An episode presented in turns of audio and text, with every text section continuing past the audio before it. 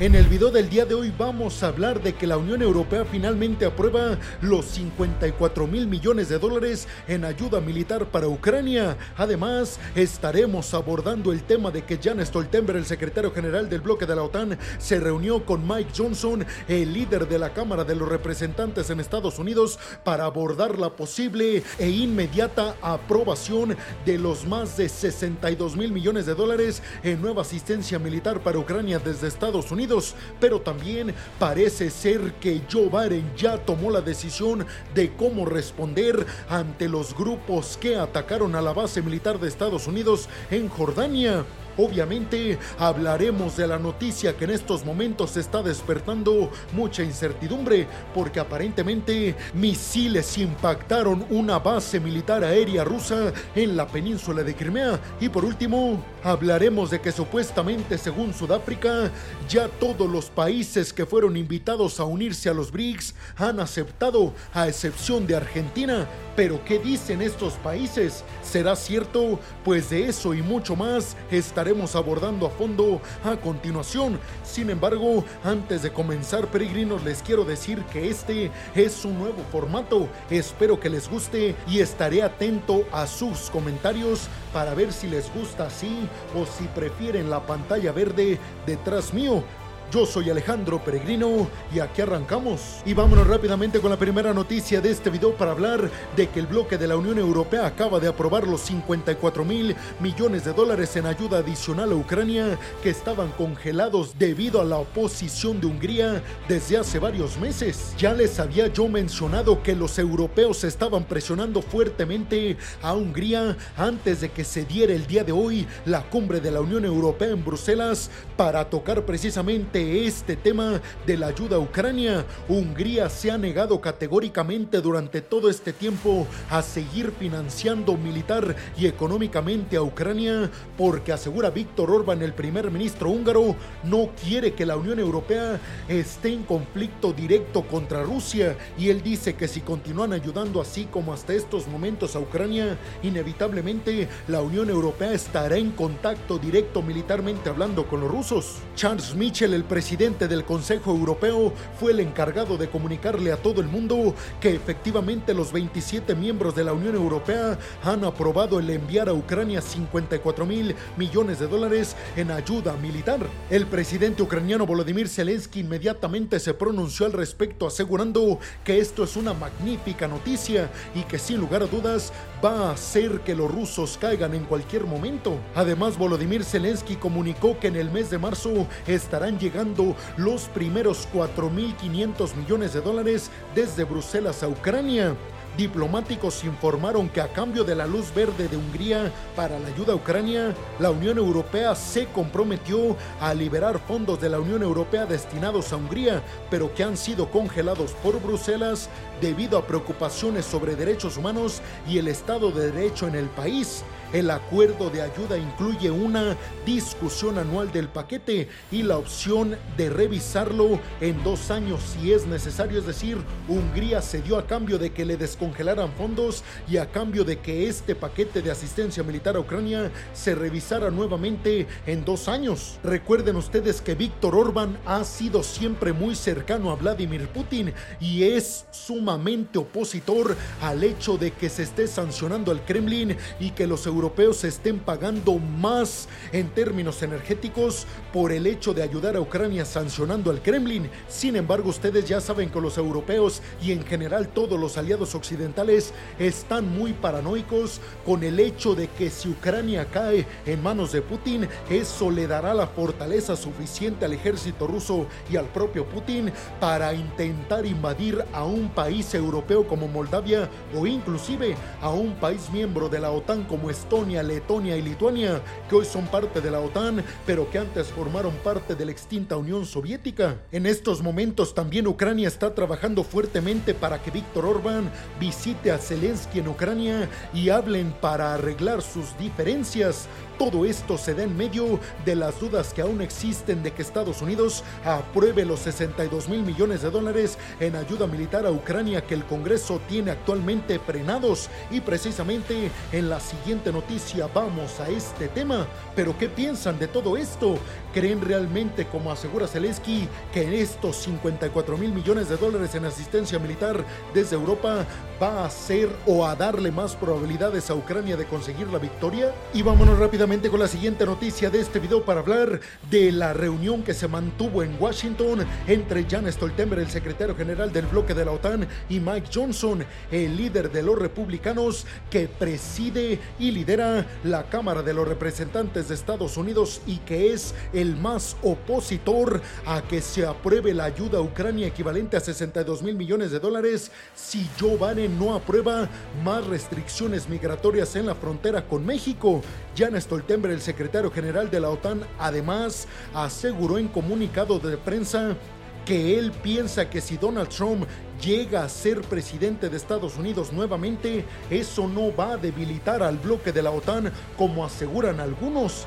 Ante la reunión con Mike Johnson, ambos líderes, Mike Johnson y Stoltenberg, dijeron que la reunión tuvo muy buenos resultados, reiterando que está muy cerca la posible aprobación del envío de ayuda militar a Ucrania desde Estados Unidos. Stoltenberg además expresó su creencia de que Estados Unidos seguirá siendo un aliado muy firme de la OTAN independientemente del resultado en las elecciones de Estados Unidos, ya que este tema de Ucrania se trata de un tema de seguridad nacional de Estados Unidos.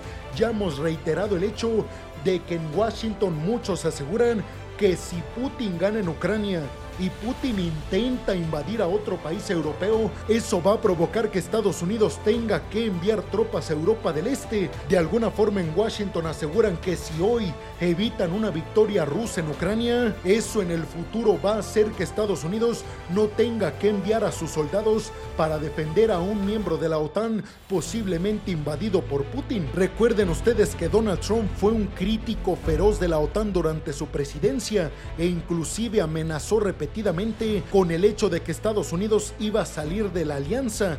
De hecho, cuando fue presidente de Estados Unidos, Donald Trump redujo la financiación defensiva de la OTAN, quejándose de que Estados Unidos pagaba muchísimo más que otros países miembros de la OTAN. Ante esto, Jan Stoltenberg ha estado impulsando a los Estados miembros a aumentar el gasto en defensa y señaló que los aliados están incrementando esas contribuciones militares a la OTAN. Por eso Stoltenberg dijo, no creo que haya problemas si Donald Trump gana la presidencia, porque estamos hablando de que todos los miembros de la OTAN están comprometidos con gastar militarmente lo necesario para defender a la alianza. Inclusive en estos momentos de campaña, Donald Trump ha criticado fuertemente a la OTAN, afirmando recientemente en su campaña que no cree que los países de la OTAN apoyarían a Estados Unidos si Estados Unidos fuera atacado. De alguna forma, Donald Trump dice, a ver, yo no confío en que ellos nos van a defender si alguien nos ataca a nosotros, pero ellos sí quieren la seguridad de que nosotros los defendamos. Inclusive recuerden que Donald Trump supuestamente filtró de Washington Post, le habría dicho a Ursula von der Leyen, a la presidenta de la Comisión Europea, que si él es presidente nuevamente de Estados Unidos y Europa se encuentra en un conflicto, él no va a defender a los europeos. Pero como ya se los dije, Jan Stoltenberg dijo que él cree que Estados Unidos, si quiere seguir liderando el mundo, va a tener que mantener su apoyo militar, económico y humanitario a Ucrania. Además, Stoltenberg dijo un dato muy curioso, peregrinos, porque aseguró que Estados Unidos, mientras que ha dado 75 mil millones de dólares en ayuda militar a Ucrania desde cuando comenzó la invasión en 2022, por otro lado, los europeos han dado más, cerca de 100 mil millones de dólares solo en ayuda militar. ¿Ustedes qué piensan? ¿Creen realmente que Mike Johnson y los republicanos en el Congreso de los Estados Unidos van a aprobar pronto la ayuda militar a Ucrania, como aseguró Stoltenberg? Y sobre todo, ¿le creen a Stoltenberg cuando asegura que aunque llegue Donald Trump a la presidencia, Estados Unidos no va a dejar de apoyar a los ucranianos en contra de los rusos? Y ahora nos vamos rápidamente hasta la siguiente noticia para hablar de que la península de Crimea, ocupada ilegalmente por los rusos desde el año del 2014, fue aparentemente atacada por misiles. Esto es al menos lo que se está diciendo en medios de comunicación ucranianos. Sin embargo, por otro lado, el Ministerio de la Defensa del Kremlin aseguró que fueron derribados cerca de 20 misiles provenientes de pro-ucranianos, de los cuales 17 fueron derribados sobre el Mar Negro y 3 más sobre la península de Crimea. Moscú declaró haber frustrado entonces este ataque que iba dirigido en contra de una base militar aérea rusa cerca de Sebastopol, en donde ustedes ya lo saben, Rusia tiene estacionada su mayor flota militar naval en el Mar Negro. Ahora bien, ¿qué dicen los medios de comunicación ucranianos al respecto? Pues aseguran que un ataque con misiles se llevó a cabo cerca de Sebastopol, Crimea, en contra de la base militar aérea rusa en esta región. La región específicamente se llama Belbek y repito, se encuentra al suroeste de la península de Crimea cerca de Sebastopol. El ministerio ruso indicó que fragmentos de misiles cayeron en el territorio de Crimea cerca de esta base militar aérea, pero reiteró Sergei Shoigu, el ministro de la Defensa del Kremlin, que no consiguieron su objetivo de afectar militarmente a la base militar aérea rusa cerca de Sebastopol. Aquí estamos en el mismo problema de siempre. ¿A quién le creemos? Porque la agencia de noticias Reuters aseguró que con base en imágenes satelitales se pudiera comprobar el hecho de que efectivamente se atacó a esta base militar rusa en la península de Crimea. Sin embargo, sabemos que ambos bandos están hambrientos de decir que están obteniendo victorias en el frente. Por su parte, y esto sí quiero dejarlo bien en claro, medios de comunicación ucranianos mostraron videos en donde se pueden observar varias explosiones precisamente en esta región a la cual hacen referencia los ucranianos. Por eso hasta el momento parece ser que todo se inclina a que los ucranianos están diciendo la verdad y los rusos no. Pero eso estará por verse en los próximos días. ¿Ustedes qué piensan? ¿Creen realmente que los ucranianos lograron su objetivo y que esto además les va a abrir las puertas para acabar con la flota naval rusa estacionada en Sebastopol desde que Rusia anexionó vía ilegal la península de Crimea en el año del 2014? ¿A quién le creen ustedes? ¿A los rusos o a los ucranianos? Y vámonos rápidamente con la siguiente noticia de este video para hablar de que ya estaría decidido, según NBC El plan que va a seguir el Pentágono de los Estados Unidos para responder en contra de los militantes pro-iraníes que atacaron recientemente, como ustedes ya lo saben, la base militar estadounidense en Jordania. La administración de Estados Unidos entonces ya habría aprobado planes para responder en contra de grupos que respaldan militar y económicamente Irán en Irak y en Siria. Esta respuesta incluiría, ojo aquí, objetivos como personal e instalaciones iraníes. Repito, según información que tiene de primera mano NBC News. El reporte surge tras días de conjeturas sobre cómo Estados Unidos podría responder a este ataque en su base aérea de Jordania sin necesariamente provocar que el conflicto se expanda. Ya les he mencionado yo en videos anteriores que la administración de Joe Biden estaba muy analítica con este tema porque no quería atacar a Irán en su territorio. Entonces de alguna forma estaba sopesando cómo, cuándo y dónde iba a llevar a cabo su respuesta para que por un lado se detengan estos crecientes ataques de grupos pro-iraníes en Irak y en Siria, pero también para que no se expande el conflicto. Hasta el momento no se han filtrado detalles sobre cómo va a ser la respuesta de Estados Unidos en contra de estos grupos, pero lo que se ha dicho hasta estos momentos es que la respuesta va a ser continua, muy catastrófica muy categórica y además sostenida, es decir, que no va a ser una respuesta, sino varias en cuestión de varios días. Recordemos que muchos en Estados Unidos están presionando fuertemente a Joe Biden para que ataque dentro de Irán, sin embargo, Joe Biden, debido a que se acercan las elecciones en Estados Unidos en el mes de noviembre de este año, no va a ser algo que le reste votos. Y algo que podría restarle votos en contra de Donald Trump sería precisamente expandir el conflicto en Medio Oriente. Por eso, si me lo preguntan a mí, yo creo que Estados Unidos no va a responder en territorio iraní, pero hasta el momento, según NBC News, Efectivamente, Estados Unidos no va a responder en territorio iraní, sino en territorio de Irak y de Siria en contra de grupos que respalda a Irán en esta región, sobre todo en contra de Kataib Hezbollah, que es aparentemente el grupo que realizó el ataque con dron militar. Además, la administración de Joe asegura que están a punto de comprobar que el dron que utilizaron estos militantes fue de fabricación iraní, lo cual sí llevaría a Irán a tener muchísimos más roces militares con Estados Unidos. Pero ustedes qué piensan? Quiero que me digan cómo creen ustedes que va a responder Estados Unidos ante estos ataques a su base aérea en Jordania?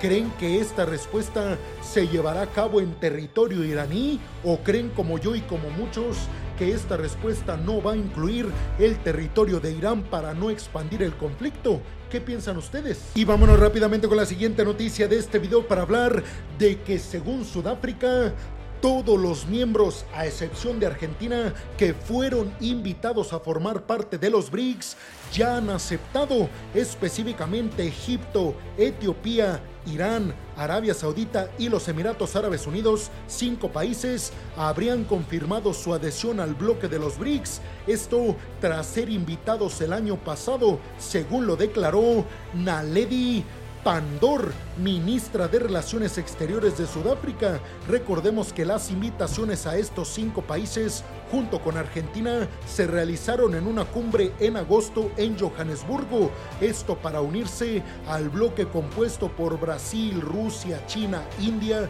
y Sudáfrica.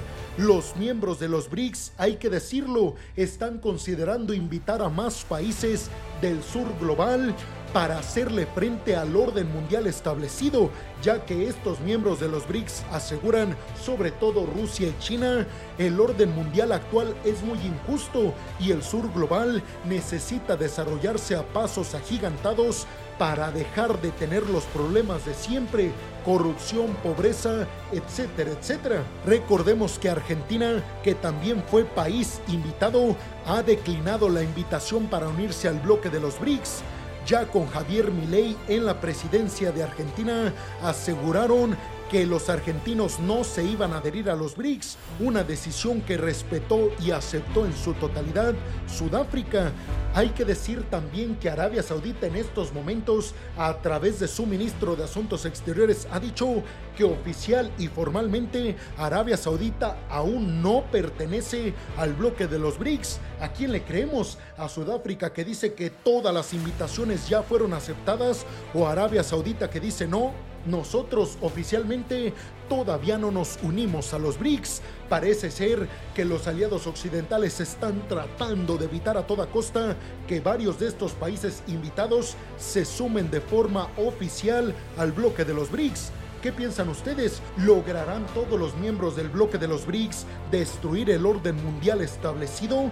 ¿Creen que los BRICS ya están a punto de superar y van a superar al bloque del G7. Y bueno, peregrinos, hemos llegado al final del video del día de hoy. Les quiero agradecer muchísimo todo el apoyo que me dan. Sin ustedes, esto ya lo saben, nada de esto podría ser posible. Espero que hayan disfrutado este nuevo formato, que les guste y si no, me lo pueden dejar en los comentarios que yo regresaré entonces a poner las imágenes detrás mío. Los ven los comentarios. Muchas, pero muchas gracias peregrinos. Sin más por el momento, nos vemos en el siguiente video de Geopolítica. Hasta la próxima.